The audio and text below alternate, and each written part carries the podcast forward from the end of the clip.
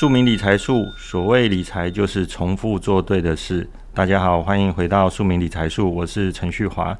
上次已经说到说，第一个是要整合负债的情形，盘点一下自己手边的资产。假设你今天是一个社会新鲜人，可能你大学毕业就已经背负着学贷的问题。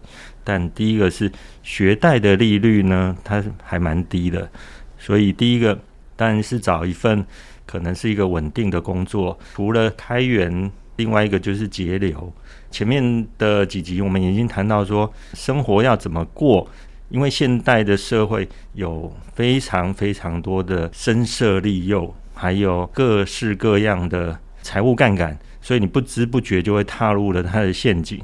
以所谓的零利率或者是分期呢，其实就是财务杠杆了。这个部分在很多的书里面都有详细的解说。其实他已经把那个利息分担到各期里面了。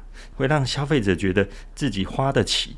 那我们会发现说，你今天的穿着打扮跟吃喝玩乐，为什么比较经不起诱惑？因为现代的人有更多的社群网站啊，使得你很容易看到说别人又到国外去，是又到住什么样的饭店，吃什么好的啊，还是拿了什么名牌包啊，会使得我们要过一个比较平时的生活会更加的困难。实际上，你到底需不需要？其实你回头看看，检视自己的资产状况，其实这些有钱人呢是有选择的。假设他要喝一杯 Starbucks 咖啡，他也喝得起，他为什么不？其实他是有目的的。假设你今天回头检视一下你的资产，这些所谓比较过得光鲜亮丽的名人啊，其实他的资产负债可能跟你是不一样的。也就是说，今天你回头检视看一下自己呃理财的目的是什么？所以新鲜人出来，第一个是找一份好的工作，将你的时间跟金钱，我们前面有说到消费、投资、浪费，吃饭吃一餐一百块钱，还是要吃一千块钱，其实是你可以自己做选择。那再来就是说，你如果住在台北市，你到底需不需要开车？需不需要花这样的钱？其实也是有选择的。基本上在台湾是相对一个非常好生活的地方。像旭华是在啊、英国留学，那我们就发现说，台湾跟世界各地其实是截然不同。前面有说到说，银行状况来说，台湾的银行服务啊，就比所谓的银行大国英国的服务要来得好。我在英国的时候呢，光是开一个账户啊，至少就要一个礼拜的时间。那台湾大概是在一小时以内就可以完成。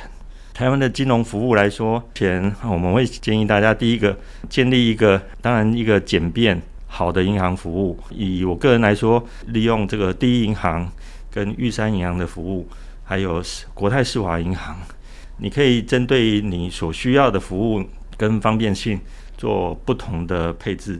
所以，呃，听众朋友听到这里，就是旭华不断的强调说，第一个你要知道自己是需要。还是想要避免落入这个信用扩张的情形，因为现代的零售消费实在有太多的诱因在里面。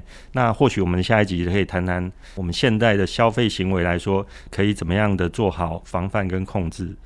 什么样的书能让翻译伙伴感叹：如果早个十年看到这本书该有多好？什么样的书即使历时百年，还是启蒙数百万人，帮助他们成为有钱人？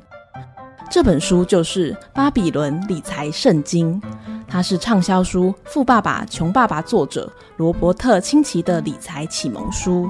他更夸赞《巴比伦理财圣经》是所有学习理财者的必读经典。无论是父母想替小孩建立金钱观，或是自己想踏出理财的第一步，这本书都非常适合你。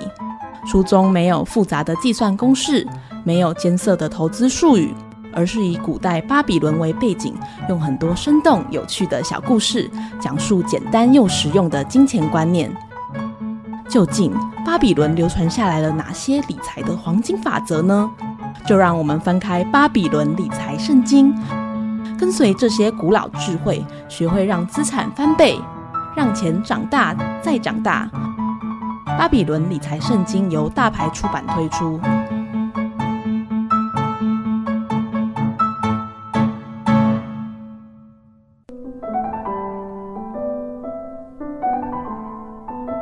以上单元由数位传声制作播出。